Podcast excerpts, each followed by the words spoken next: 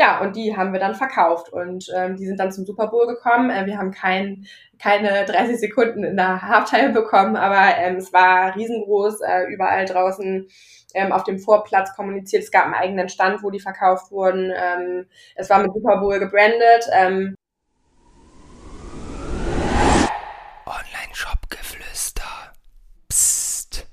Herzlich willkommen zur heutigen Podcast-Episode. Ich habe heute wieder mal einen spannenden Interviewgast da, nämlich Madeleine von Hohenthal von der Firma Bracenet. Bracenet stellt seit 2015 Upcycling-Produkte aus Fischernetzen her, aus sogenannten Geisternetzen. Was genau das ist, das kann uns Madeleine ja gleich mal ganz kurz selbst erzählen.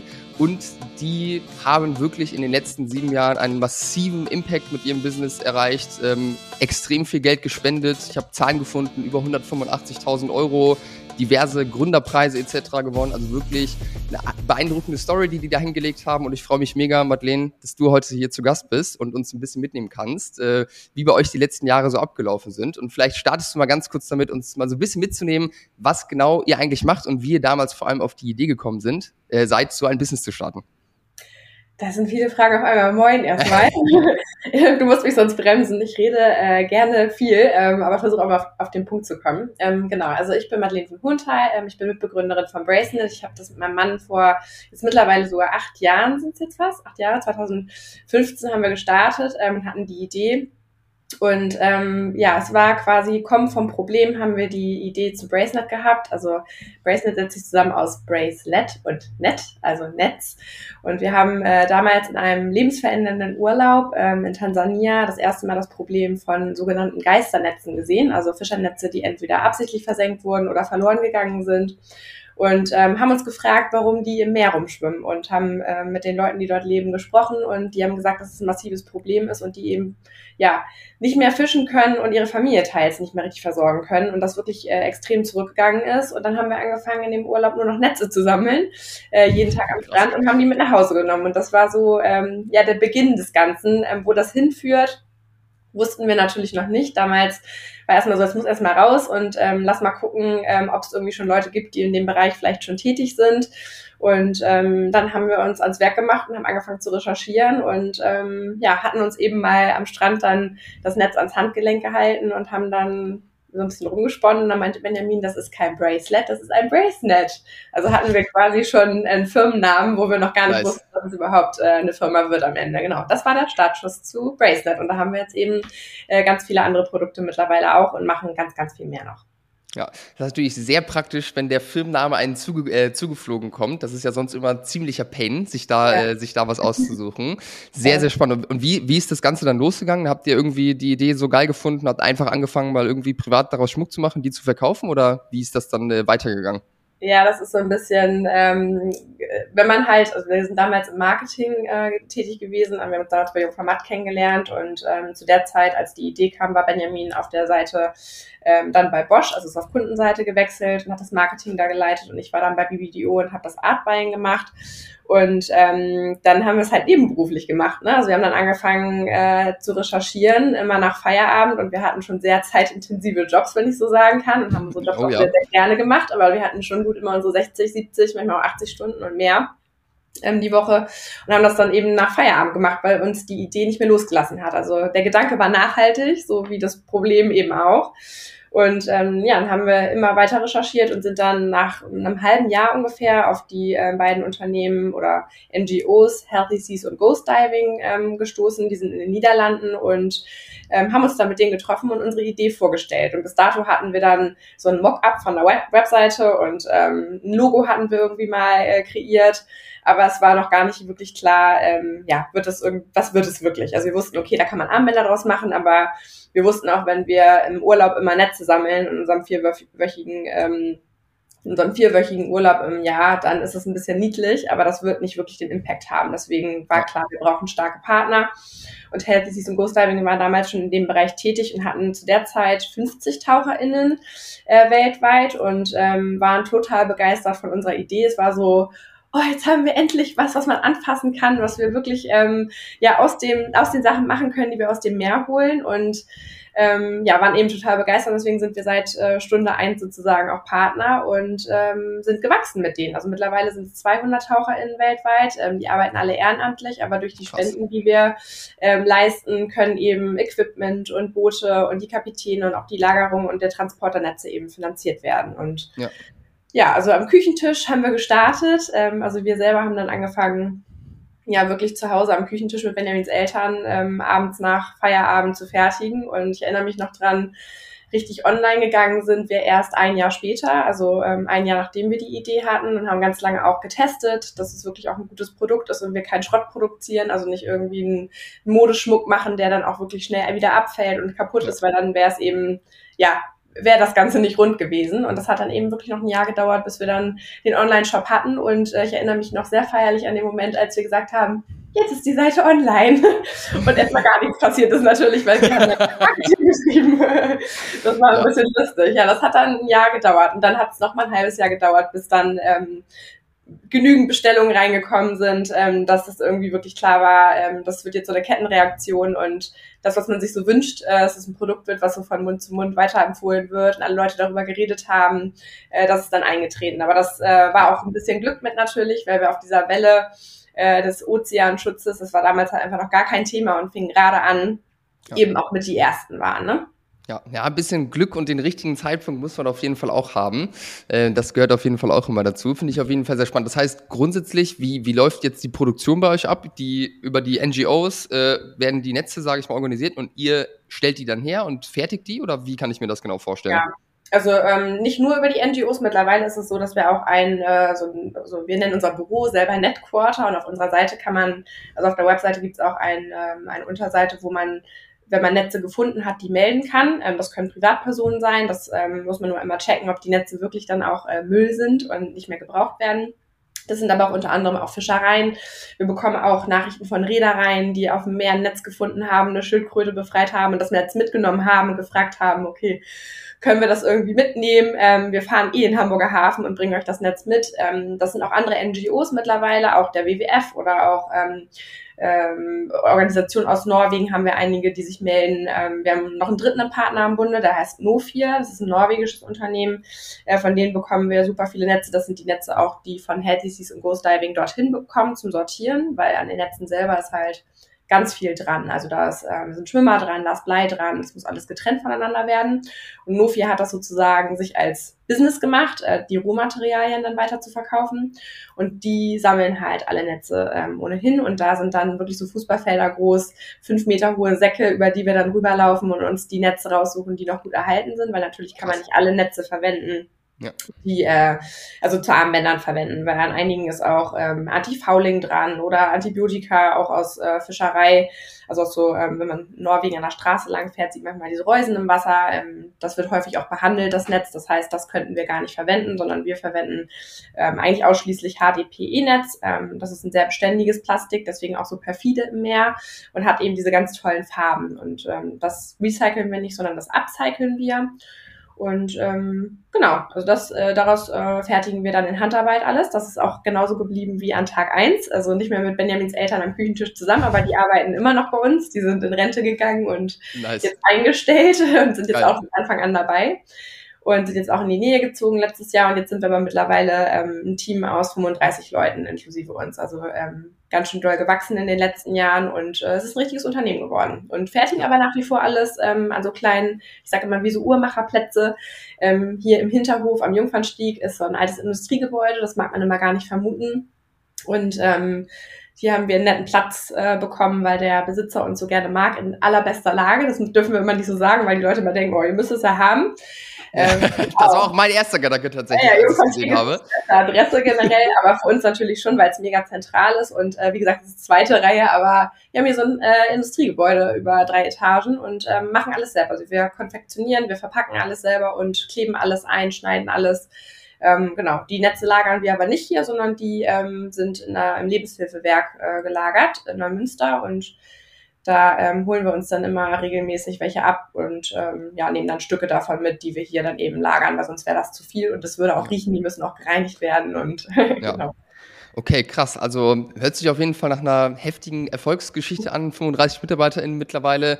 magst du uns mal ein bisschen mitnehmen, wo steht ihr aktuell so von, von der Unternehmensgröße her? Also was, was habt ihr für Umsätze gemacht in den letzten Jahren? Wie ist da die Entwicklung, dass man, dass man so ein bisschen greifen kann? Ja, also es ist äh, wahnsinnig nach oben geschossen, kann man sagen. Also wir haben, wie gesagt, am Küchentisch nebenberuflich gestartet und ähm, nochmal bei den Anfängen, weil ich da gerade so drin abgetaucht bin, zu bleiben, ähm, war es am Anfang ja ein Einzelunternehmen und ähm, ich erinnere mich, wir haben eine Zeit lang immer 14 Bracelets am Tag verkauft, immer 14 und wir wissen nicht, warum das so war, aber es war so, okay, jetzt haben wir wieder 14, dann packen wir es irgendwann. Das war irgendwie so, wir sind super naiv daran gegangen, äh, kann man sagen und hatten am Anfang auch äh, diesen unternehmerischen Gedanken gar nicht und haben natürlich auch noch nie eine Firma gegründet. Und im Nachhinein muss ich sagen, es war sehr gut, dass wir naiv dran gegangen sind und wir sind aber auch sehr vorsichtig dran gegangen. Das heißt, ähm, wir haben gar keine Kredite aufgenommen, wir haben uns ganz organisch weiterentwickelt, wir haben verkauft und von dem Erlös wieder neue Sachen gekauft. Und das machen wir bis heute so, dass wir ähm, ja, eben alles selber erwirtschaften und ähm, keine auch keine Leute mit drin haben, die ähm, uns irgendwie beeinflussen könnten und auch ähm, wirtschaftlicher entscheiden würden, eventuell bei einigen Sachen. Genau, und die Umsätze sind äh, relativ schnell hochkatapultiert. Ähm, dieses Jahr ist es ein bisschen rückläufig, kann man sagen, aufgrund der äh, aktuellen Lage natürlich, ähm, Corona und auch der Kriegssituation. Das sind einfach andere Themen, die gerade da sind. Die Leute konnten nicht so viel in Urlaub fahren, ähm, weshalb natürlich auch so ein Modeschmuck ähm, als Geschenk, als Mitbringsel auf Partys und so weiter auch so ein bisschen weggefallen ist hat uns aber die Möglichkeit gegeben, dass wir wirklich ähm, ja richtig hintenrum Gas gegeben haben und uns ähm, transparenter aufgestellt haben und wirklich auch mal zeigen konnten, ähm, ja, was wir so machen. Und ähm, das äh, spiegelt sich in unserem Blog unter anderem wieder, weil wir eben mittlerweile ganz, ganz viele andere Sachen machen. Also es kommt vom Bracelet her, also vom Armband an sich. Ähm, aber mittlerweile ist es halt ähm, so viel mehr und das wusste immer keiner. Und wenn wir uns bei Kundenterminen unterhalten haben, war es immer so, krass, das macht ihr auch alles da weiß ich ja gar nichts von. Und das äh, war jetzt so unser, ja, unser Zeitfenster, was wir jetzt gut nutzen konnten. Ne? Aber ähm, es ist jetzt dieses Jahr, also so wie es jetzt aussieht, ein kleines bisschen rückläufig, aber ähm, der stärkste Monat kommt ja noch. Das habe ich ja eben schon mal kurz erwähnt im Vorgespräch. Ja. Ist unser Juli. Also ähm, mal sehen, wie es äh, wie es noch äh, wie es noch wird und wir haben uns jetzt auch das erste Mal ganz anders aufgestellt, auch strategisch, ähm, haben wir uns das letzte Jahr das erste Mal angeguckt. Also was lief wirklich richtig gut, welche Kooperationen liefen gut, welche Aktionen liefen gut und äh, machen da auch an, an einigen Stellen Wiederholungen oder schließen daran an. Also gehen da jetzt mal ein bisschen mit Strategie ran vor, was einfach wirklich nur abarbeiten ähm, und gar nicht zur Ruhe kommen. Ja, sehr, sehr spannend. Also sieht man nicht häufig so ganz ohne zusätzliches Kapital, muss ja nicht gleich ein VC sein, aber auch ohne Kredite irgendwie, äh, nicht mal einen kleinen äh, auf so ein Level zu kommen, ist auf jeden Fall beeindruckend. Was ich auch sehr, sehr wenig sehe, äh, sind äh, D2C-Marken, die mit wenig Performance-Marketing irgendwo arbeiten. Und wenn ich mir mal so angucke, ich beobachte euch ja auch schon ein bisschen länger durch, äh, durch meine Freundin, ähm, dann macht ihr da ja nicht super viel auf das Thema Marketing gehen wir gleich auf jeden Fall noch ein bisschen mehr ein. Das äh, finde ich ja. nämlich super, super spannend, wie ihr da aufgestellt seid. Was ich gerne jetzt am Anfang noch einmal mit dir besprechen möchte, ähm, ich habe mir eure Website gerade eben mal wirklich komplett angeguckt und du hast gerade eben selbst schon so ein, zwei Stichwörter äh, gedroppt, wie zum Beispiel Netquarter, dann äh, gibt bei euch die Eco-Fluencer etc. Also ich finde, das sieht alles sehr, sehr stimmig aus und was, äh, was oder wie ich euch jetzt bezeichnen würde, ist ja ein klassisches Impact-Business. Also ihr seid ja da, um wirklich eine Veränderung irgendwo voranzutreiben. Und da würde ich gerne ein bisschen, äh, bisschen drauf eingehen. Ich habe ein Zitat von dir gefunden äh, in meiner Vorbereitung und zwar tue Gutes und Jetzt bin ich gespannt. Äh, äh, tue Gutes und verdiene Geld ja. damit, äh, hast du irgendwann mal gesagt in einem Interview. Ähm, ja. Wie siehst du euch selbst auch als Impact-Business? Wenn ja, was bedeutet das für euch? Ja, also äh, tu Gutes und verdienen Geld damit. Es ist schön, dass genau das Zitat wieder rausgenommen wurde. Ähm, ja, aber sehen wir tatsächlich so, weil wenn alle Firmen Gutes tun würden und einen Impact äh, machen würden ähm, und damit Geld verdienen würden, dann wäre die Welt in Ordnung.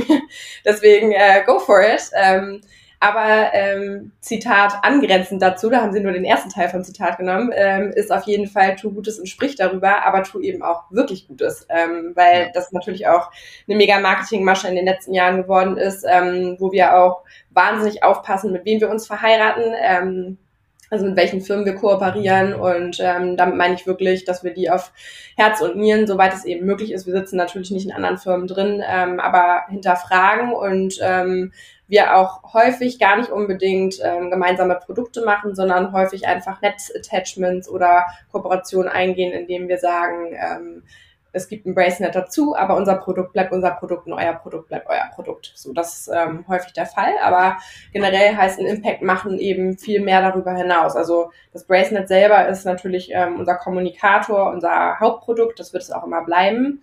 Ähm, unser Signature-Produkt kann man so sagen. Und ähm, das macht insofern Impact, weil die Leute tragen das, also aus dem Meer ans Handgelenk. Das ist halt immer eine emotionale Sache. Jeder hat irgendwie eine Verbindung ähm, zum Meer, sei es ähm, Urlaubsgedanke, Partnerschaft, ähm, das ist ein Sehnsuchtsort. Einige Leute beerden ihre Familienmitglieder und äh, verschenken Bracelets auf der Beerdigung und tragen es immer bei sich. Einige heiraten damit ähm, und sie reden darüber und ähm, wenn man das Bracelet trägt, dann hinterfragt man schon eher, wenn man das Produkt verstanden hat, äh, was macht man in seinem Alltag? Bin ich wirklich nachhaltig und verändert Kleinigkeiten? Und das ähm, macht eher schon mal einen Unterschied. Und was ganz, ganz viel geworden ist in den letzten ähm, zwei Jahren speziell auch, ist, dass ähm, Unternehmen nachhaltiger werden wollen und ähm, auf uns zukommen und eben fragen, können wir miteinander eine Kooperation machen? Und dann ist immer die Frage, okay, jetzt ist der Ball erstmal bei uns, aber wie soll denn eine Kooperation aussehen? Und da überlegen wir uns dann aber gemeinsam mit den Leuten, ähm, was das sein kann. Und ähm, das können auch Unternehmen sein, die grundsätzlich erstmal im ersten Moment gar nicht nachhaltig wirken, ähm, wie eine Airline oder ein Automobilhersteller und das kann dann aber ein Teil sein, was komplett neu aus eingeschmolzenem Plastik im Auto verbaut wird, also recycelt eingesetzt wird oder Flugzeugteile, die in einem Handgepäckfach ähm, hinten eingebaut werden, die mit unseren äh, Schnipseln aus unserem äh, Rest sozusagen von den Bracelets ähm, eingeschmolzen werden, die vorher nicht nachhaltig produziert wurden. Das können Netze sein, Magazinnetze, die in Fliegern ersetzt werden oder auch komplett abstrakt, äh, also gar nicht mit dem Netz zu tun haben, zum Beispiel Single-Use Plastic Ban. Ähm, wir helfen denen dann eben, Ideen zu integrieren, also Ideenmanagement bei denen zu integrieren, ähm, wo die Mitarbeiter Ideen sammeln und Nachhaltigkeitsteams gründen ähm, intern, um wirklich zu gucken, was können wir im Unternehmen nachhaltiger machen. Und meistens fehlt denen an die, ja, fehlt überhaupt die Idee oder wie, wie macht man den Anfang, wie setze ich das bei mir im Unternehmen durch, weil es häufig auch sehr stiefmütterlich behandelt wird häufig ist, äh, wir, wir brauchen ein Nachhaltigkeitsteam, aber es soll bitte kein Geld kosten. Ähm, und wenn man dann aber merkt, ähm, in den Unternehmen, dass man Sachen umstellen kann, die gar nicht unbedingt mehr Geld kosten und man darüber auch noch sprechen kann und das vielleicht auch noch auf einen Blog packt oder auf einer Messe erzählen kann, sind die Leute total stolz darauf, wenn die Sachen umgestellt haben und das ist eben mit Tu Gutes und sprich darüber, tu eben aber auch wirklich Gutes und ähm, hat dann aber einen viel größeren Impact. Das sehen die Leute meistens draußen nicht unbedingt. Wir kommunizieren das teilweise auch nicht unbedingt. Ähm, aber da passiert ganz, ganz viel gerade und ähm, das macht dann auch sehr stolz. Ähm, ja. Was dann, das ist so mit der größte Impact, der dann passiert. Ne? Also dass wirklich große Prozesse in Unternehmen umgestellt werden, die wirklich ähm, ja Millionen Plastikbecher zum Beispiel in der Kantine irgendwie dann safen. Ne?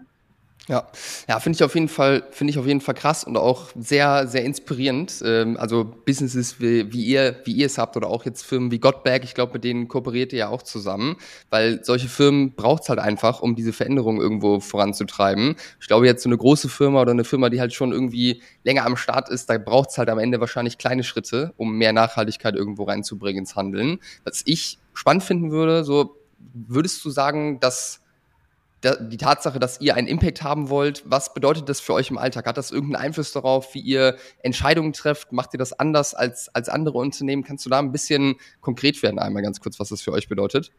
Ja, ich glaube schon, dass wir sehr viel anders machen und ähm, ich glaube auch, dass wir da nicht immer, glaube ich nicht, weiß ich, ähm, an anderen Augen nicht unbedingt wirtschaftlich agieren, also wirtschaftlich äh, dahingehend, dass man äh, mit vielen Sachen viel Geld machen könnte. Also wir hätten sehr viel schneller noch wachsen können, als wir es getan haben. Also 30 Leute klingt jetzt erstmal viel, aber wir hätten auch noch viel, viel größer werden können.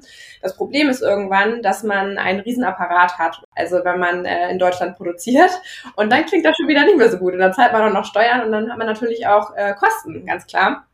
Ähm, und das ist äh, eine Sache, das würden andere Menschen, äh, die nur wirtschaftlich denken, anders machen, auch komplett im Ausland produzieren. Ähm, auch in Ländern, äh, die vielleicht äh, lohntechnisch äh, nicht faire Löhne zahlen. Ähm, das gibt da viele Wege, die man anders äh, handhaben würde, definitiv. Und was wir auch anders machen, ist, ähm, wir stellen Leute ein, die fangen in erster Instanz bei uns an zu fertigen meistens oder zu packen und dann kristallisiert sich immer im Laufe der Zeit raus, was die noch machen möchten, wo ihre Passion liegt, worauf die Bock haben. Also wirklich ein äh, Job mit Purpose-Gedanken, weil ähm, das haben wir so ein bisschen am Anfang nicht unterschätzt, aber wir wussten nicht genau, wer möchte denn überhaupt bei uns arbeiten? Also wer fertigt sowas denn in Deutschland, ne? Ähm, als wir dann damals auf der Wiese standen und unseren ersten Deal hatten und bei Benjamins Eltern im Garten waren, haben wir Hals über Kopf an einem Wochenende Leute eingestellt über eBay Kleinanzeigen, dachten nur, fuck, Klassiker. kann nicht klappen. So, wie soll das funktionieren? Und dann äh, war die Frage, wie machen wir das denn? Und ich gehe ab und zu ins Nagelstudio und dann dachte ich halt, die machen doch auch so Handarbeit. Soll ich meine Nagelfrau einfach mal fragen, ob die Bock auf sowas haben? Wir wussten überhaupt nicht, wer macht es überhaupt. Und dann haben wir angefangen, ähm, über Social Media eine Stelle auszuschreiben und dann haben wir auch proaktiv Bewerbungen bekommen. Ich habe hier noch Ordner stehen, ähm, die, ja, also es waren Bewerbungen dabei. Ich glaube, manchmal in der Woche irgendwie 50 Bewerbungen. Es war absurd, wie viele Leute bei uns arbeiten wollten. Wir, hatten, sind gar nicht hinterhergekommen, äh, Bewerbungsgespräche zu führen, ähm, weil alle irgendwie was mit Sinn machen wollten. Und ähm, natürlich ist es bei uns nicht nur Seefahrerromantik, aber die kommen aus Bereichen, die haben Politikwissenschaften studiert, die haben äh, Nachhaltigkeitsmanagement studiert, ähm, die waren ehemalige HSV-Erstligisten. Ähm, also es sind ganz unterschiedliche Hintergründe von den Leuten, die bei uns arbeiten. Ja. Und ähm, ja, fangen eben erstmal an äh, in der Fertigung unter anderem. Und wenn das dann läuft, dann guckt man eben, wenn das mit der Stundenzahl passt, ähm, worauf hat derjenige noch Bock? Möchte der Flyer erstellen? Möchte der fotografieren? Ähm, möchte der Datenschutzbeauftragter werden oder Datenschutzbeauftragte? Also das gibt ganz viele äh, Positionen oder eigentlich fast alle, die hier sind, die so entstanden sind. Also mit was möchtest du sein? Was möchtest du werden? Wie soll deine Beschreibung sein? Also was soll dein Titel sein? Also jeder hat hier einen unterschiedlichen Titel. Ähm, wenn man da mal bei LinkedIn reinguckt, ist ganz witzig, weil ähm, jeder sich selber gegeben hat. Geil, sehr, sehr spannend. Also ihr macht auf jeden Fall offensichtlich einige Dinge anders, ähm, als, als es normal gemacht wird. Eine letzte Frage dazu noch. Glaubst du, dass, oder was glaubst du, ist der Grund dafür? Ich habe gelesen, dass von euren 35 Mitarbeitenden 30 äh, weiblich sind. Ähm, was glaubst du, warum ist das so? Hat das auch was damit zu tun, dass ihr einfach den Impact irgendwo in den Vordergrund stellt?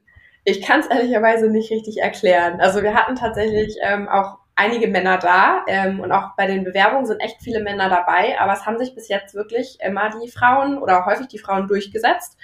Und deswegen freuen wir uns auch immer über männliche Bewerbungen, ähm, also immer her damit. Ähm, aber wir haben jetzt gerade wieder einen, der neu angefangen hat, der Dominik. Ähm, also wir freuen uns immer, wenn da äh, neue ähm, Männer dabei sind. Aber ich kann es nicht erklären. Also es ist, ähm, die haben sich einfach durchgesetzt. Und äh, wir hatten beim Durchlauf, also wir haben ja auch mal Praktikantinnen oder auch Studentinnen da, die mal zwischen Bachelor und Master da sind, die sind dann immer nur ein paar Monate oder ein halbes Jahr da oder mal ein Jahr.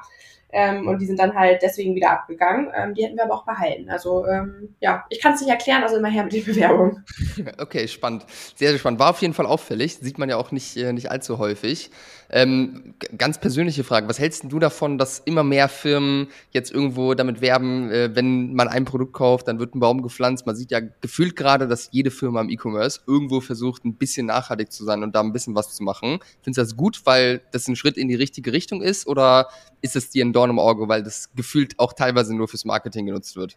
Ich sag mal Jein. Ähm, also ja, also es ist auf jeden Fall ein äh, Marketing-Tool. Wir wurden auch wirklich, keine Ahnung, 20, 30 Mal für sowas angefragt. Also auch von Leuten, die mit uns Bäume pflanzen wollten. Mangroven hatten wir zwischenzeitlich auch mal.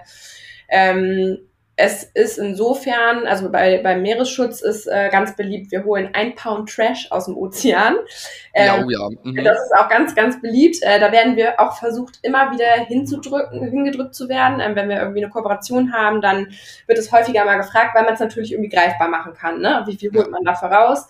Ähm, bin ich nicht so der Fan von, ähm, weil man einfach, ähm, wir haben es mal versucht zu rekonstruieren, ähm, also kommt natürlich immer auf die Aktion drauf an. Wenn du mit einer Firma zusammenarbeitest, die dir genau sagen kann, wie viel Müll sie rausholt und das in welcher, in welchen, an welchen Tagen arbeitet die, arbeiten die fünf oder sieben Tage die Woche, so und so viele Leute sind da drauf, ähm, so und so viel ähm, Müll wird definitiv rausgeholt und das ist kontinuierlich auch, also wenn da eine Maschine rumfährt ähm, oder ein Floß, was Müll einsammelt, sammelt das ja nicht kontinuierlich die gleiche Menge Müll, sondern es muss ja immer wieder über so ein, äh, ein Stück rüberfahren oder auch durch einen Fluss fahren, wo an einigen Stellen auch weniger Müll ist. Das heißt, du kannst es einfach zu 100% transparent nicht machen.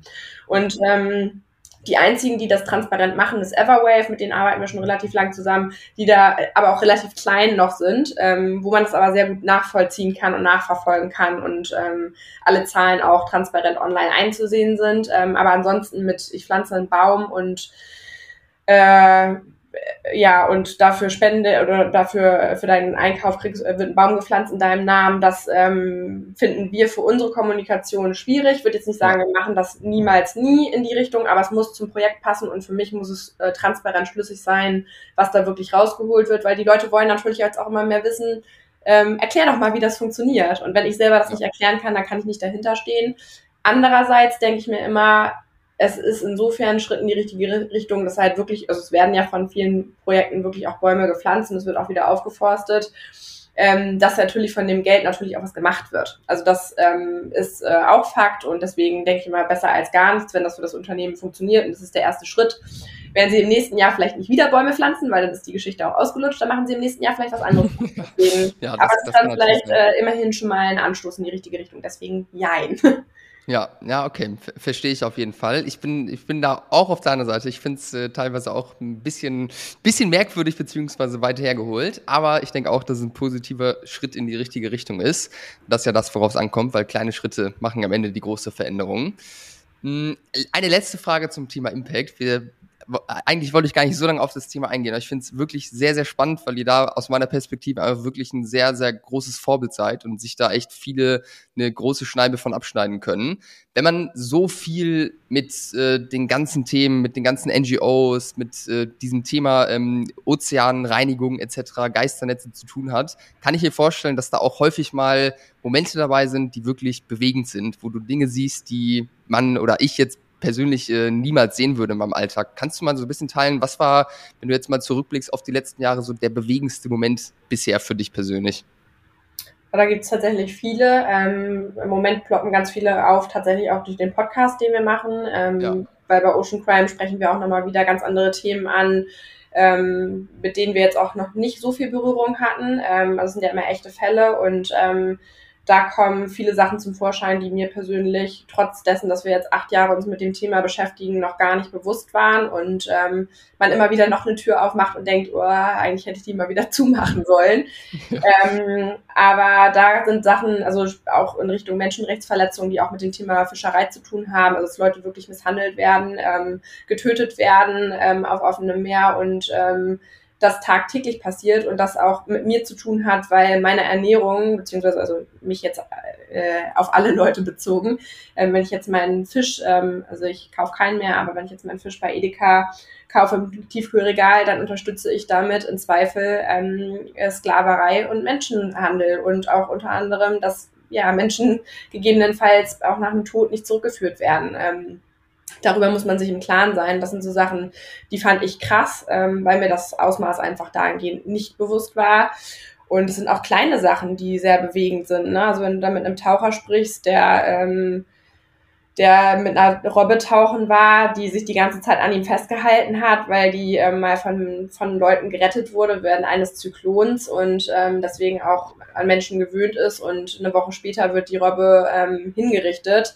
Und ähm, löst in einer ganzen, äh, in einem ganzen Land äh, einen Schock aus, weil äh, diese Robbe da so bekannt war, ähm, dann macht das schon was mit einem, dass man halt schon sieht, okay, es gibt es gibt diese Leute, die auch an einem Tier hängen. Also auch dieses eine Tier macht einen Unterschied, ob das stirbt oder nicht. Also ansonsten interessiert es ja keine Sau mehr, ob irgendwie eine Kegelrobbe äh, am Strand an einem Netz verendet. Also schon, ja. aber du siehst das Video bei Facebook und denkst da so, oh, will ich bloß nicht sehen. Also schnell weiter scrollen. Schnell weiter. Ja. So böse Bilder.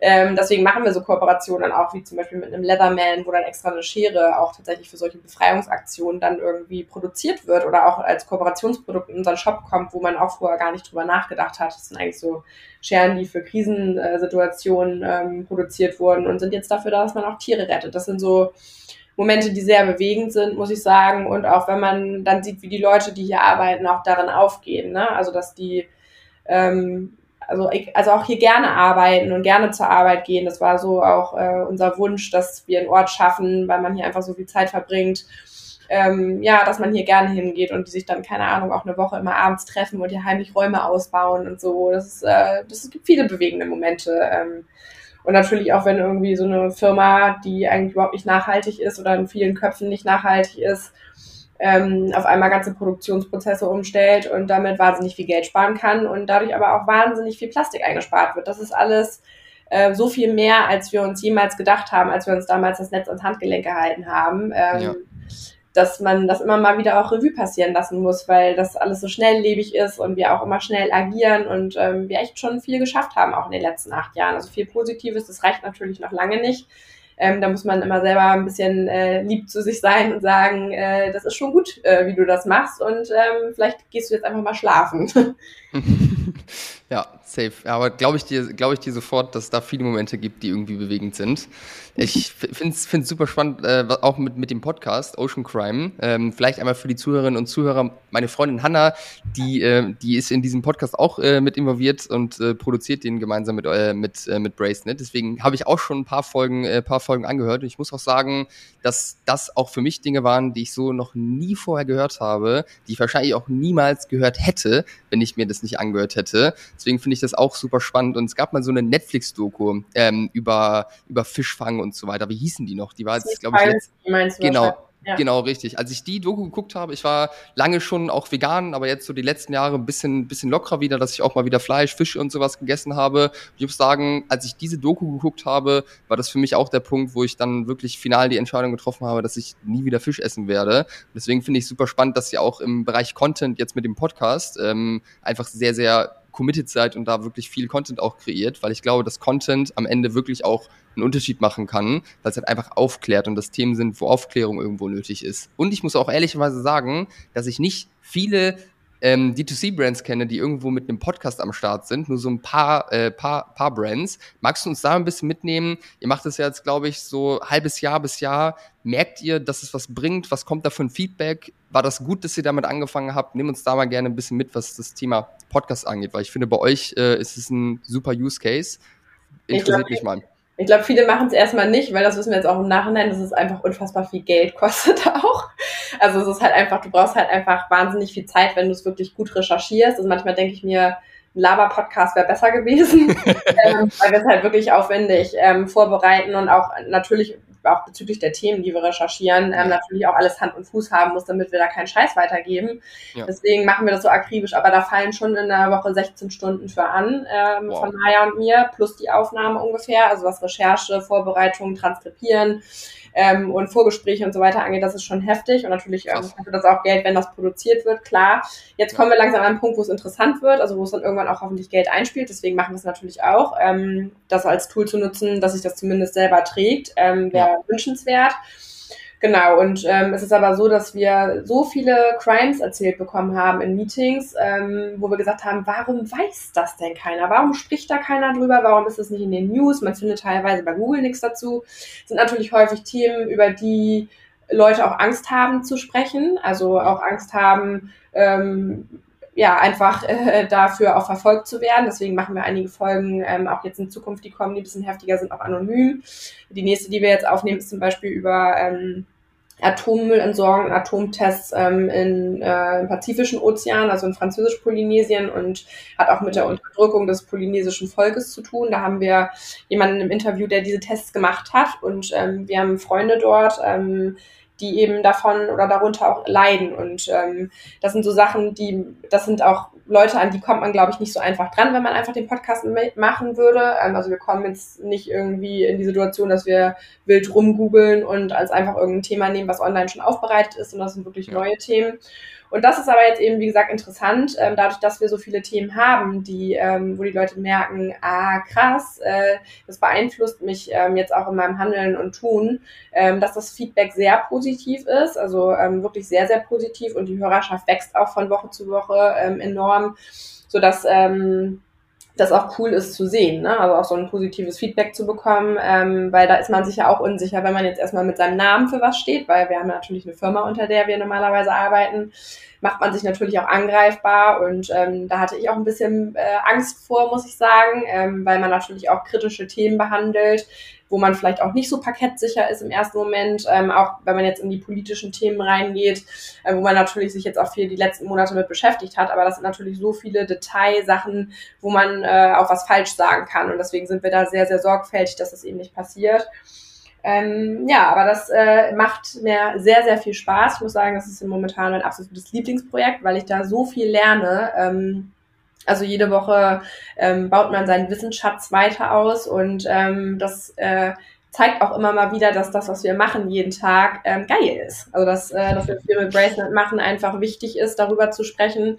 Und wenn wir dann Nachrichten bekommen von Leuten, die eben sagen, ich esse jetzt halt keinen Lachs mehr, ähm, weil ich das gehört habe, dann ähm, macht mich das irgendwie glücklich. Ähm, wir sind jetzt nicht alle vegan hier, sind schon sehr viele Leute vegan. Also wir sind jetzt kein erhobener Zeigefinger, du darfst jetzt das nicht mehr essen und das nicht mehr essen. Aber ich muss sagen, auch ja diese Lachsfolge, wenn man das gehört hat, dann ist es schon eklig. Also ich bin ja, jemand, ich esse unfassbar gerne Fleisch und ich esse unfassbar gerne Lachs und äh, generell Fisch äh, finde ich auch lecker. Ähm, aber ich ja. kann gewisse Sachen ähm, nicht mehr essen, seit ich darüber Bescheid weiß, was da drin ist und auch mich über die Haltung informiert habe. Ähm, bei mir ist es dann der Ekel, der mich davor ähm, bewahrt, äh, diese Sachen zu essen und ähm, ja, es ist mega spannend darüber zu lernen und eben auch äh, sorgt ja dafür, dass es auch immer mehr Alternativen gibt, weil die finde ich dann nämlich wieder geil. Wenn es geile Alternativen gibt, auch für Wurst und äh, Fisch, dann äh, esse ich die natürlich auch gerne. Und da gibt's ähm, mittlerweile schon äh, einige Sachen, die wirklich sehr, sehr gut sind. Ja, ja, safe. Also ich muss auch sagen, in den Folgen, wo ich reingehört habe, da war unter anderem diese Yachtfolge mit dabei. Da waren schon so ein paar Momente drin, wo ich wirklich da war. Ich habe oder koch meistens, wenn ich irgendwie Podcast höre, wo mir der Mund irgendwie aufgefallen ist, weil ich so entsetzt war von dem, was ihr da berichtet hat, habt. Äh, also für jeden, der jetzt hier gerade zuhört, wenn ihr offen seid, äh, eure Perspektive mal zu erweitern und euch mal mit so einem Thema zu beschäftigen, hört gerne mal rein in den Ocean Crime Podcast. Wirklich super, super spannend und einfach mega gut auch produziert, wie ich finde. Ähm, ist das für euch jetzt ein Kanal, über den ihr Neukunden auch gewinnt oder ist das eher für die, für die Bestandskunden? Habt ihr da irgendwo mal angefangen, das, das auszuwerten und irgendwelche Daten dazu? Nee, aber ich hoffe ähm, Also man sieht natürlich, ähm, also klar, wir äh, analysieren natürlich, wer hört, ähm, wie wird äh, der Podcast konsumiert, werden die Folgen durchgehört, wo sind wir chartwise platziert. Ähm, ist natürlich ein Marketing-Tool und deswegen gehe ich jetzt davon ganz stark aus, dass wir da auch äh, Kundinnen gewinnen. Aber es sind auch viele Bestandskunden, die das hören. Ne? Also viele unserer Fans, also wir haben wirklich eine sehr, sehr supportive Community. Ähm, ja, die sind seit Anfang an meistens mit dabei und ähm, die hören da rein und ähm, informieren sich und die spielen uns dann auch Themen zu. Also wir hatten jetzt die erste Aufnahme, die letzte, die jetzt veröffentlicht wurde. Da sind dann auch äh, Supporter dabei, die das hören und ganz doll aufgeregt sind und aber Bock haben, ihre Story zu erzählen, weil sie Biologen sind oder war eine Biologin in dem Fall ähm, sich täglich mit Themen beschäftigen, die sie natürlich auch umtreiben und dann sagen, ich habe hier ein Thema, das möchte ich gerne bei euch platzieren. Und ich glaube, das macht jetzt auch anderen Leuten Mut zu sagen, ich habe vielleicht auch eine Story und möchte auch mal einen Podcast, obwohl das eigentlich gar nicht mein, mein Ding ist. Und natürlich ist es ein Kommunikationstool. Also wir können ja auch ähm, Werbung damit machen, ganz, äh, ja. äh, ganz klar. Also wir haben die Möglichkeit, ähm, über alles, was wir so machen, ähm, zu sprechen. Das heißt, ähm, häufig sprechen wir dann ja auch mit Kooperationspartnern ähm, die dann in dem Podcast sind, wo wir auch über die Aktionen, die wir gemeinsam machen, erzählen können. Und ähm, das ist halt ein Tool, wo man uns dann auch hört und im Detail darüber Bescheid weiß, wie wir arbeiten. Deswegen ähm, finde ich das ein sehr gutes Marketinginstrument und jetzt ist nur noch, äh, jetzt muss der Punkt kommen, wo sich das eben auch trägt und man eventuell eben damit auch Geld verdient, damit man eben die 16 Stunden in der Woche irgendwie auch finanziert bekommt. Ne? Aber das, das heißt, ihr wollt dann Werbung mit anderen Partnern auch noch ausspielen und darüber quasi das finanzieren? Genau, also wer Bock hat und hier zuhört und Werbung schalten möchte, ähm, ist herzlich eingeladen. Ähm, da sind wir momentan, wir, wir könnten schon Werbung schalten, hat Hannah gesagt. Ähm, es wird jetzt Zeit, also wir sammeln gerade Werbepartner. Ähm, aber ähm, wir wollen auch welche, die passen. Das ist so ein bisschen unser äh, Manko. Ähm, das macht es nämlich wieder ein bisschen komplizierter, weil die, die passen, sind häufig auch NGOs oder nachhaltige Firmen, die nicht immer Geld haben und ähm, denen dann Geld abzuluxen, das wollen wir eben auch nicht. Deswegen werden wir auch in Zukunft Slots frei halten, wo wir sagen, das ist ein geiles Projekt, das möchten wir gerne supporten. Ihr könnt gerne bei uns Werbung machen, ähm, aber ihr müsst dafür nichts zahlen. Und ähm, Firmen, die aber generell passen, ähm, können wir uns sehr, sehr gut vorstellen. Warum nicht? Ähm, die dann auch mit reinzunehmen und auch geile Produkte weiterzuempfehlen, weil wir konsumieren alle und wenn dann dann aber ja inspiriert wird dadurch, ist es ja doppelt gut. Ja, safe. Also wenn das äh, oder wenn dieser Punkt erreicht ist, dann muss ich auch sagen, finde ich die Idee auf jeden Fall sehr, sehr spannend, äh, einen Podcast irgendwo aufzubauen, auch als Online-Shop. Ähm, ich denke, das macht erst Sinn, wenn man ein gewisses Level erreicht hat. So als ersten Kanal denke ich nicht, dass es super smart ist jetzt für die Leute, die hier zuhören. Aber am Ende, wenn sich das Ganze selbst trägt, dann ist ja quasi ein kostenloser Marketingkanal, über den man die ganzen Vorteile, die du gerade schon genannt hast, irgendwo noch mitnehmen kann. Deswegen sehr, sehr, sehr, sehr spannend. Habt ihr irgendwie ähm, wenn jetzt Leute eine Bestellung aufgegeben haben, fragt ihr ab, wie die auf euch aufmerksam geworden sind. Darüber wär, könnte man ja auf jeden Fall so ein bisschen schon ja. mal gucken, was da die Resonanz ist. Das machen wir also so genau, also äh, machen wir das nicht, aber wir tracken natürlich auch, wie ist das Nutzerverhalten auf der Seite, woher kommen die. Ähm, das kann man tatsächlich meistens auch an den Sachen, die wir dann machen, weil die eben auch noch überschaubar sind. Ähm, also wir haben schon einen Marketingplan, wann wir was veröffentlichen, welche Kooperationen wann anläuft und das ist meistens nicht parallel zu irgendwas anderem, damit wir das eben auch wuppen können, weil wir eben nur, nur 35 Leute sind.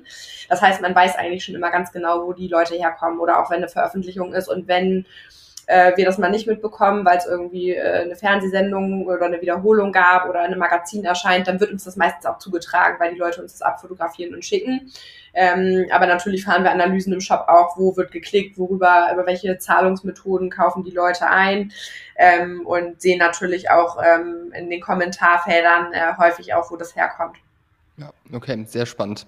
Sehr, sehr spannend. Lass uns mal vielleicht das Thema Marketing noch ein bisschen mehr aus der Vogelperspektive betrachten, ähm, weil ich das Gefühl habe, dass ihr dort anders aufgestellt seid als jetzt ein, normaler D2C-Brand in Anführungszeichen. Was ich jetzt so gesehen habe, was ich jetzt mal vermuten würde, was für euch die wichtigsten Marketing-Channels sind, sind einmal eure Ecofluencer, also quasi Influencer-Marketing und dann in meiner Wahrnehmung auf jeden Fall auch sehr, sehr großes Thema Medien-PR, über das ihr sehr, sehr viel macht. Ich kann mich noch dran erinnern, ich war letztes Jahr bei einem Kollegen in Berlin zu Besuch und als ich dann da irgendwo an so einem bekannten U-Bahnhof war, ich weiß es gerade nicht mehr genau, wie da hieß, äh, da war auf einmal ein Video von dir, was irgendwo abgespielt wurde, weil da irgendwie äh, zum Thema Nachhaltigkeit eine kleine Veranstaltung war.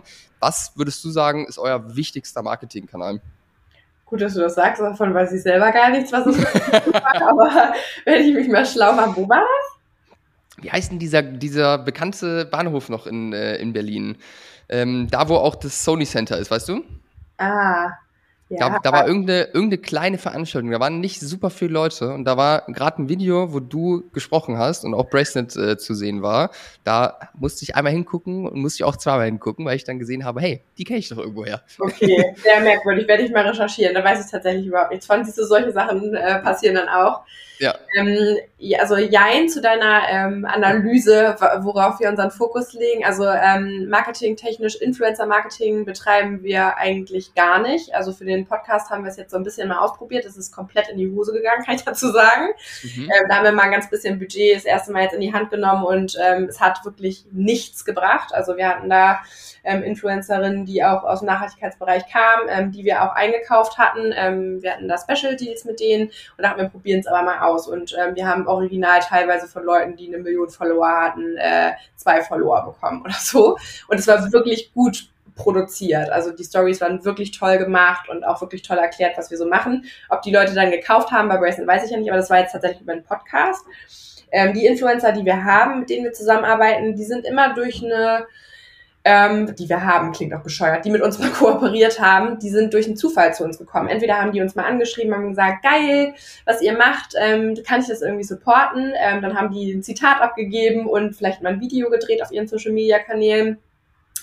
Oder, ähm, das, oder jemand hat mal bei uns bestellt und als wir noch selber gepackt haben, haben wir dann gesehen, ah krass, Martin Rutter hat bestellt. Mhm, der ja. macht hier ja äh, mit Hund und Katzen und so weiter. Also ist ja ein sehr bekannter Hundetrainer, der füllt ja auch Hallen mit 50.000 Leuten, das ist ja absurd. Und ähm, der dann, mit dem wir dann angefangen haben, eine Hundeleine zu entwickeln, äh, beziehungsweise immer uns abgedatet haben, was muss diese Hundeleine dann können, damit sie wirklich richtig cool wird und gut wird und auch nutzbar ist und nicht nur ein Fashion-Accessoire ist. Und ähm, der hat uns dann auch immer wieder Support und auch Bracelets in den Sendungen getragen. Oder ein Mitarbeiter von uns ist in Töten sind bei Dieter Bohlen vorbeigefahren und hat äh, Bracelets über den Zaun geworfen. und dann hat Dieter Bohlen angefangen, Bracelets zu tragen. Und der trägt normalerweise nur Camp David und nichts Geil. anderes. Ähm, und das ist dann halt auch cool, das zu sehen. Ne? Oder ähm, auf der OMR-Veranstaltung, jetzt letzte Woche war ein Mitarbeiter von uns, ähm, die haben dann äh, Diana zur Löwen Bracelet in die Hand gedrückt, die das dann die ganze Woche ähm, bei den Talks und auch in allen Stories getragen hat.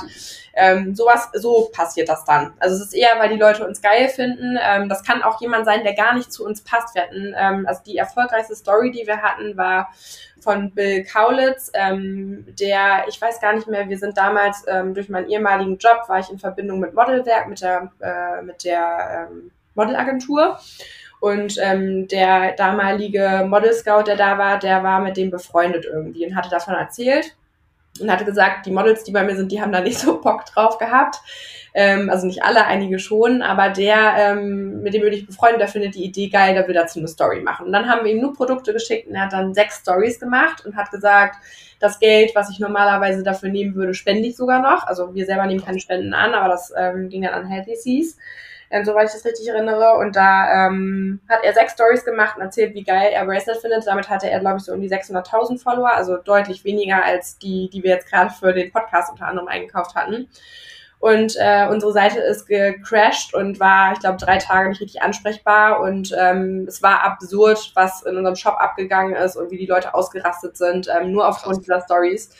Also so passiert das dann. Und ich finde oder ich glaube, sicher zu wissen, dass es wirklich jeder merkt, ob das von Herzen kommt und ob derjenige das wirklich geil findet. Ja, safe. Und ähm, wie gut die Story verkauft wird oder ob eines irgendwie, ja, irgendwie zurechtlegt. Und das ist, ist so unser Influencer-Marketing, wenn man das so nennen mhm. darf. Also es gibt ja, halt man könnte ja fast sagen, so von dem, was ihr bei der OMR gemacht habt oder auch mit der, mit der Dieter Bohlen-Geschichte, Guerilla-Influencer-Marketing ist ja schon sehr unkonventionell, was ihr da gemacht habt. ja, das stimmt wohl. Aber so sind die, ähm, also die wir haben oder mit denen wir was zusammen gemacht haben, alle unterschiedlicher Natur, die Kooperationen und ähm, immer unterschiedlich auch, ähm, also es ist wirklich eine Kooperation oder trägt derjenige das nur, ne? Also es ist äh, ganz ja. unterschiedlich. Hannes Jennecke machen wir ganz viel, der ist zum Beispiel dann auch in unserem Podcast ähm, und erzählt dann zum Beispiel über das Lachsproblem. Ähm, der hat ja auch super viele äh, Themen, weil der ja Schirmherr als äh, Schauspieler ist, tatsächlich in Deutschland irgendwie der einzige, der, ähm, der über diese Themen berichtet. Und ähm, mit dem sind wir immer mal wieder im Austausch und den, äh, den verhaften wir dann ab und zu und der hat auch Bock drauf und ähm, finde ich richtig cool, dass er das macht und der meint es auch wirklich richtig doll ehrlich und ähm, auch von Herzen und ja, setzt da, setzt da ganz, ganz viel Energie rein. Es macht richtig Spaß, genau. Ist natürlich, ist natürlich der große Vorteil, wenn man jetzt den Impact im Mittelpunkt, äh, im Mittelpunkt stehen hat, dann funktioniert wahrscheinlich gerade deswegen das Influencer-Marketing für euch auch anders, dass es einfach auch von selbst kommt. Das ist ja jetzt für eine Brand, die nicht den Impact im Mittelpunkt hat oder vielleicht gar keinen Impact irgendwo nach außen trägt, ist ja undenkbar, dass sowas gemacht wird und passiert. Ja, total. Und, ja. und was, um, um, zurück auf die Frage zu kommen, was ist denn jetzt für euch der wichtigste Marketingkanal? Was würdest du ja, sagen? das wollte ich, ich laber immer so viel. Also es tut mir total leid. Aber ähm, ist auch alles interessant, was du sagst, deswegen alles merke, gut. Ich merke langsam, dass ich ein bisschen ruhiger werde. Also für die, die jetzt bis jetzt durchgehalten haben, ich werde ein bisschen entspannter meiner Stimme, weil das kann nicht jeder ertragen, dass ich so schnell rede, weil ich denke schneller, als ich sprechen kann. Das ist manchmal ein Problem. Kenne ich auch sehr gut, ja. versuche ein bisschen runter zu drosseln, aber wirklich großes Sorry, ich weiß, das ist mein Manko, ich krieg's einfach nicht abgewöhnt. Ähm, genau, also äh, das wichtigste Tool ist tatsächlich kostenlose PR-Verzinsung. Äh, kostenlos deswegen, weil wir uns da keine Anzeigen einkaufen oder so. Auch da haben wir oder sind wir in der glücklichen Situation, dass wir so viel angefragt wurden ähm, aufgrund dieser Ozeanwelle, die auch reingespült wurde, nenne ich es jetzt ja. mal, ähm, dass wir ganz lange äh, über uns berichtet wurde, wie wir das gemacht haben, wie wir das aufgebaut haben, dass wir die Idee hatten ähm, und auch Bilder von uns dazu veröffentlicht wurden, ähm, sodass eben das Produkt super gut erklärt wurde. Ne? Also es waren halt wirklich dann nicht nur, es war nicht eine Anzeige mit, also das gibt's auch ganz viel so zu Weihnachten, guck mal, hier ist ein Bracelet, das ist der Geschenktipp, das ist ein Armband aus dem Ozean, so, aber das erklärt erstmal nicht die emotionale Geschichte dahinter. Deswegen sind für uns so Artikel, die wirklich erklären, was wir an Arbeit machen ähm, sehr, sehr viel wert und die gab es ganz, ganz viel. Wir haben hier, ich gucke jetzt gerade hier so schräg äh, durch die Glastür aus unserem Glaskasten raus, da liegen, glaube ich, jetzt so 100 Magazine gestapelt. Ähm, da erinnere ich mich auch noch gut dran. Am Anfang sind Benjamin und ich nachts zum Kiosk in Berlin, da sind wir noch gependelt zwischen Hamburg und Berlin gefahren, haben gewartet, bis die Magazine rausgekommen sind und haben die dann direkt abgeholt. Jetzt ist das tatsächlich alles sehr viel mehr online mittlerweile natürlich, verbreitet sich dadurch auch viel mehr, aber Magazine sind ein ganz großes Tool und tatsächlich auch für uns super wichtig ist die, ähm, die Publizierung der Airlines. Also wir ähm, arbeiten ja mit äh, mittlerweile 25 Airlines zusammen, das heißt, mit einigen kooperieren wir auch ja, und ähm, vertreiben einmal unser Produkt im Boardshop. Ähm, die haben gemerkt, das war ganz witzig, ähm, dass das, das mit das bestlaufendste Produkt ist. Also jeder kennt das ja, man blättert immer so das Boardmagazin durch und denkt sich immer, man braucht irgendwie Mitbringsel, aber so richtig geil ist das meiste da drin irgendwie nicht.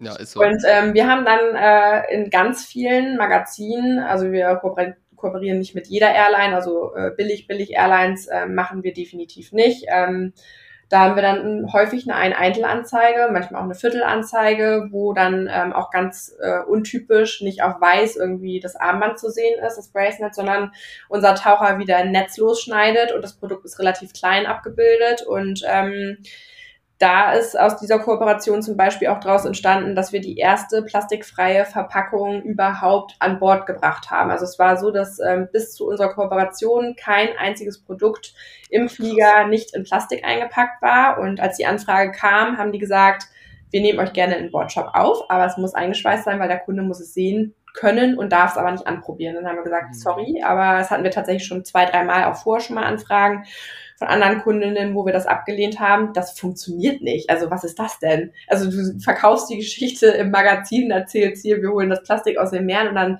schweißt du das ein. Also sorry Leute, aber das kann nicht euer Ernst sein. Und dann wir gesagt, ja, dann können wir es nicht machen. dann haben wir eine Verpackung illustrieren lassen von äh, befreundeten Illustratoren, mit denen ich vorher ganz viel bei Jungformat und BBDO zusammengearbeitet habe.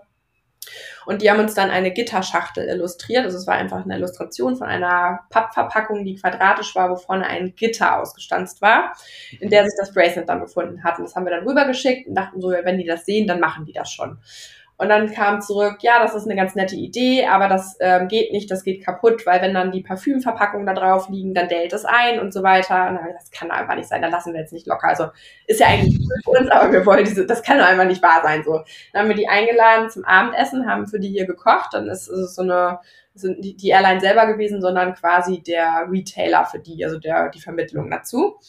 Und dann sind acht Leute hier angekommen. Das fanden wir auch ganz lustig, weil wir dachten, es kommen irgendwie so zwei, es kamen dann acht. Dann haben wir die abgefüllt und haben äh, den Abend eine Präsentation darüber gehalten, wie wir arbeiten und dass wir gerne bei denen in den Shop wollen und das ganz toll finden, aber ähm, wir das nicht mit Plastik machen. Und ähm, nach diesem Abend ähm, haben wir am nächsten Morgen eine E-Mail bekommen, dass sich zehn Airlines ähm, einverstanden erklären, die Verpackung in den Verkauf aufzunehmen und einen Monat später waren es 25. Und somit sind wir die erste Verpackung als Vorreiter gewesen in allen Fliegern, die plastikfrei ist. Und ähm, jetzt gibt's eben natürlich Nachreiter, die das auch machen, weil jetzt wird es empfohlen, weil die Verpackung eben wunderbar funktioniert. es gab dann so Tests auch, in denen das gemacht wurde. Da wurde dann so Probepack gemacht. Also wir mussten dann, äh, ich weiß nicht, wie viele Bracelets wir angeliefert hatten, aber die haben dann so äh, die Trolleys quasi auf Probe gepackt und hin und her geschoben und ähm, auch als Probe mit im Flieger genommen, um zu gucken, ob das alles funktioniert. Und es hat geklappt. Und ähm, das ist echt richtig cool, dass das dann äh, integriert wurde. Und das ist aber, äh, jetzt bin ich abgeschweift natürlich wieder, ähm, das Magazin ähm, selber ist auf jeden Fall ähm, ja, sehr, sehr wichtig für uns, weil viele Leute, die große Firmen leiten, die großen Impact haben, die Großes bewegen können, viel fliegen, ähm, ja. einfach beruflich bedingt. Es ist einfach so, ähm, dann direkt über unser Produkt lesen. Und so sind tatsächlich viele Kooperationen zu uns gekommen, weil die Leute darüber über uns erfahren haben. Und sehr dazu kommt dann auch noch, dass wir teilweise ähm, Onboard-Videos spielen dürfen. Also bei Condor zum Beispiel ähm, läuft unser Film auch in den Bildschirm ab, ähm, den, den wir selber schneiden durften, wo wir zeigen, wie wir arbeiten, wie wir per Hand fertigen. Ähm, das ist natürlich auch mega. Das hatte ich vorher so auch noch nicht gesehen. Und als äh, Benjamin und ich ähm, geflogen sind, ich weiß gar nicht mehr, wo wir hingeflogen sind, weiß ich nicht mehr, waren wir im Flieger und der Kapitän hat eine Durchsage gemacht, dass wieder Bracelets an Bord sind und wir dachten, das kann einfach nicht wahr sein. Also Geil. Das ist halt einfach absurd und äh, das ähm, kostet uns nicht 0 Euro, weil ähm, die Retailerpreise sind schon heftig. Ähm, ja. Wir sind kein Billigprodukt und können auch mit den ähm, billig produzierten Sachen, die da angeboten werden, nicht mithalten. Das heißt, wir stellen das Produkt zu einem sehr günstigen Preis, damit das funktioniert, zur Verfügung und das ist sozusagen dann unsere Umlage dann für die Anzeige. Also so rechne ich das dann. Ja. Okay, ich habe ich hab auch gesehen, dass ihr irgendwie mal beim Super Bowl 30.000 Armbänder oder sowas hinge hingeschickt habt. Was, was war das genau? Ja. Deswegen sind wir 35 Leute auch. Also wir haben dann innerhalb von, ich muss mal kurz überlegen, wie viel ich davon erzählen darf. Ähm, ich erzähle einfach alles, ist egal. also es äh, fing so an, dass uns ein Mann kontaktiert hat, der vorher bei For Ocean gearbeitet hat. Und For Ocean ist, ähm, wer sich so ein bisschen auskennt und ähm, da mal draufgeklickt hat, hat vor ich weiß nicht, vor zwei Jahren richtig die Werbetrommel gerührt. Die kam nach uns raus. Das ist ähm, eine Firma, die macht Beach Cleanups und die hat ein Armband rausgebracht, damals noch mit Plastikperlen. Mittlerweile sind die auf Glasperlen umgestiegen und ähm, holen ein Pound Trash aus dem Meer. Ähm, haben wir schon mal drüber geredet. Ähm, und die sind explodiert, absurd. Und der Sales-Typ, der da gearbeitet hat, der hat da gekündigt. Ähm, da wollte er auch nicht näher drauf eingehen. Auf jeden Fall hat der uns, nachdem er ähm, noch als Salesmensch dort eingetragen war, kontaktiert über LinkedIn. Und ich dachte halt so, was will der denn? Warum kontaktiert der uns und was möchte der von uns? Und warum fragt er uns? Warum nimmt er denn nicht seine eigenen Armbänder? Das war so ein bisschen so, also das kann irgendwie nicht sein. Ich dachte, das ist eine Scherzanfrage, ne? aber ich meine, Super Bowl braucht man nicht drüber reden. Was kostet eine Halbzeitwerbung? Viel. 50.000, nee, 5 Millionen, keine Ahnung. 50.000 scheinen mir auch ein bisschen wenig, ja. Ich glaube, ein so ein Zwischenspot kostete, ist glaube ich ab 50.000, aber ich glaube, die generellen, die fetten Dinger kosten irgendwie 5 Millionen oder so, ne? So ein 30 ja. Sekunden oder sowas. Safe siebenstellig, ja. Genau, und ich dachte, das kann einfach nicht, das ist ein Scherz einfach. Und dann, ähm, ja, hat er sich gemeldet und wir haben gesagt, okay, scheiß drauf, wir machen mit dem Call und ähm, haben dann mit dem gesprochen ganz lange. Und der meinte das dann tatsächlich ernst und ähm, hatte eine Connection ähm, zu einer Reederei damals, die ähm, eine NGO gegründet hat, weil ähm, die natürlich auch ähm, ja, Charity betreiben wollen. Und die hatten aber eine ganz geile Idee, die wir mega fanden. Und zwar wollten die ein Institut aufbauen auf den Bahamas. Ähm, jetzt wird's richtig abstrus. Ähm, äh, ein Institut aufbauen auf den Bahamas mit äh, WissenschaftlerInnen aus der ganzen Welt. Ähm, das war eine Insel, die die gekauft haben. Also diese Reederei hat eine Insel gekauft und hat diese äh, WissenschaftlerInnen dorthin gebracht und ähm, wollte dort ähm, die Korallenbleiche erforschen und ähm, eben dafür sorgen, dass ähm, da Tests gemacht werden, wie man das verhindern kann und auch, ähm, ob Replanting überhaupt funktioniert von den Korallen, weil das ist ja auch immer wieder umstritten, ähm, Korallen immer wieder in so ein sehr gestresstes Korallenbeet einzupflanzen und so weiter.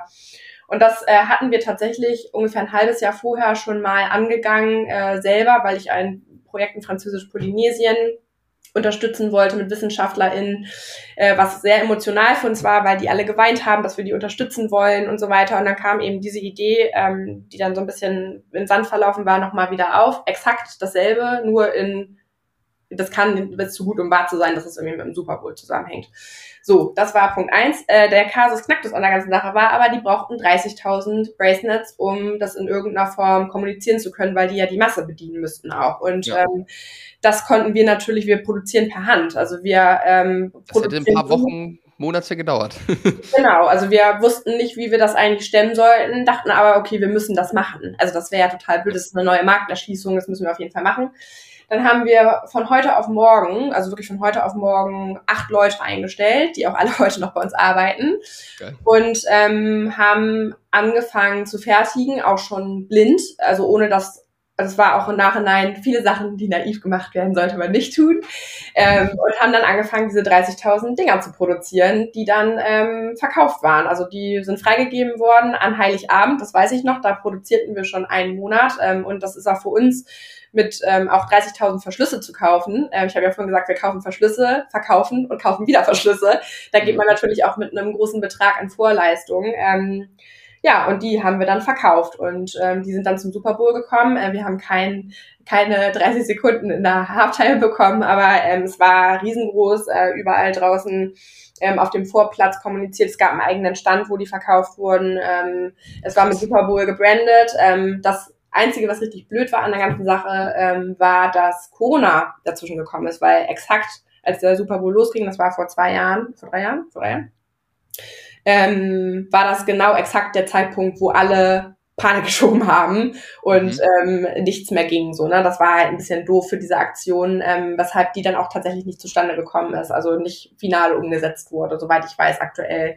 Aber aufgrund der Corona-Bestimmungen, die ja bis jetzt, äh, bis vor kurzem einfach noch angehalten haben. Ich muss mal gucken, wie das jetzt wieder aussieht. Also ähm, die haben auf jeden Fall viele Bracelets verkauft, aber ich weiß nicht, ob sie alle verkauft haben. Ähm, das ganze Projekt wird natürlich nicht nur durch die Bracelets finanziert, aber das war ähm, der Gedanke dahinter, die Bracelets eben zu verkaufen und durch die Spenden, die eingenommen genommen werden, das Projekt zu finanzieren. Das war eben die Idee. Aber da sind natürlich auch noch Investorinnen dahinter, ganz klar, und auch die Reederei ja selber, die das mitfinanziert. Mm, das heißt, ich höre so ein bisschen raus, dass ihr auch so, so ein bisschen B2B-Geschäft drin habt. Was würdest du sagen, wie viel Prozent macht jetzt äh, euer eigener Online-Shop äh, aus in so einem normalen Jahr? 80. 80, okay, spannend. Ja, mega, ey. Ähm, ja, also passt. Ich finde es super spannend. Äh, ich hätte, glaube ich, noch zehn weitere Fragen, aber in Anbetracht der Zeit würde ich sagen, dass wir den Sack hier jetzt mhm. gleich mal zumachen. Also aus meiner Perspektive, ich habe auf jeden Fall einiges gelernt heute. Ich habe das Gefühl, dass äh, ihr einfach die Sachen wirklich komplett anders macht, auch im Marketing das komplett anders funktioniert, jetzt mit Medien und so. Das ist wirklich, äh, ich glaube, da ist der Impact, den ihr irgendwo euch auf die Fahne geschrieben habt, äh, einfach ein Grund dafür, dass ihr, dass die, dass die Dinge einfach für euch bisschen anders funktionieren. Finde ich auf jeden Fall super, super spannend und ich danke dir fürs Teilen von den ganzen Insights, Madeleine. Wirklich richtig, richtig cool. Ähm, für jeden, der jetzt hier zugehört hat und es spannend findet, was Bracelet macht, ich verlinke in den Show Notes auf jeden Fall einmal den Shop von Bracelet. Dann könnt ihr euch nämlich alle ein Bracelet gönnen äh, und die LinkedIn-Profile von Bracelet und auch von, äh, von dir, Madeleine. Ähm, und den Podcast werden wir auch verlinken für äh, jeden, der da mal reinhören möchte. Und ich würde sagen, das letzte Wort, Madeleine, das hast du. Was hast du den Zuhörerinnen und Zuhörern zu sagen? Was kannst du denen vielleicht noch mit auf den Weg geben für die eigene Reise? Ja, ähm, ich glaube, ganz wichtig bei diesem nachhaltigen Ding ist, ähm, wenn man das für sich selber irgendwie umsetzen will, ein bisschen zu machen, äh, ist auf jeden Fall besser als gar nichts zu machen und wenn ihr in Unternehmen arbeitet, guckt gerne mal links und rechts, gründet Nachhaltigkeitsteams oder gibt den Anstoß dazu, wenn ihr gar keine Lust dazu habt, aber implementiert den Gedanken da oder hinterfragt mal kritisch, äh, was in der Kantine verwendet wird oder auch Produktionsprozesse, die eventuell optimiert werden können. Ich weiß, dass es äh, super schwierig ist, da Gehör für zu finden und dass die E-Mail nicht verpufft. Ähm, aber es gibt ja sowas teilweise auch in Firmen wie Newsradar oder wo man auch ähm, über solche Themen mal sprechen kann ähm, oder auch ein schwarzes Brett oder auch mal eine Firmenveranstaltung. Generell ist das Thema Nachhaltigkeit mega hoch aufgehängt und auch wenn ihr nicht wisst, wie ihr da weitermachen wollt, meldet euch auch gerne bei uns. Wir sind äh, sehr gerne dazu bereit, auch Vorträge zu halten. Ähm, wir waren zum Beispiel letzte Woche bei einer Firma, die stellt äh, Kameras her für ähm, Roboter und ähm, die Firma hat ein Nachhaltigkeitsteam gehabt. Die wussten aber nicht, wie gehen die mit den Ideen um oder wie implementiere ich die Idee in der Geschäftsführung, im Unternehmen, aber auch auf Kundenseite und vor allen Dingen dieses Out-of-the-Box-Denken. Also wir produzieren ja mittlerweile auch nicht nur Bracelets, sondern ganz viele andere Produkte. Das kann zum Beispiel der erste handgefertigte Sneaker in Deutschland sein oder das kann können Nachhaltigkeitsspieltage bei einem Fußballverein sein, wo man ähm, also wo äh, uns der Fußballverein anfragt und wir mit denen zusammen überlegen, was kann man denn bei so einem Spieltag Tag Nachhaltiges machen. Also auch Beratungsleistungen mit den Sachen, die wir schon gelernt haben, äh, können wir leisten. Und solche Sachen ähm, könnt ihr auch in eurem eigenen Unternehmen machen oder eben auch bei euch zu Hause. Also ähm, wenn ihr darauf Bock habt, das macht wirklich mega Spaß. Und ich glaube, man, man merkt immer in meiner Geschwindigkeit der Stimme, wie begeistert ich auch nach acht Jahren immer noch bin von dem, was ich mache. Ja. Ähm, es macht wirklich richtig Bock, äh, da mehr drüber zu lernen und ähm, ja, sich damit einfach auch zu beschäftigen, neue Sachen auch auszuprobieren. Und ähm, traut euch da ruhig. Ähm, und wenn ihr nicht weiter wisst, ähm, schreibt uns gerne eine Nachricht. Ähm, ihr könnt mich unter madeleine.bracenet.net auch erreichen. Ähm, und dann sprechen wir uns einfach mal darüber, wie man so einen Anfang machen kann oder kommen bei euch in der Firma vorbei und erzählen, ähm, wie ihr das machen könnt. Hammer. Sehr, sehr geil. Madeleine, vielen, vielen Dank für die ganzen Insights und alles, alles Gute für euch weiterhin. Danke, dir auch. Tschüss. Ciao, ciao.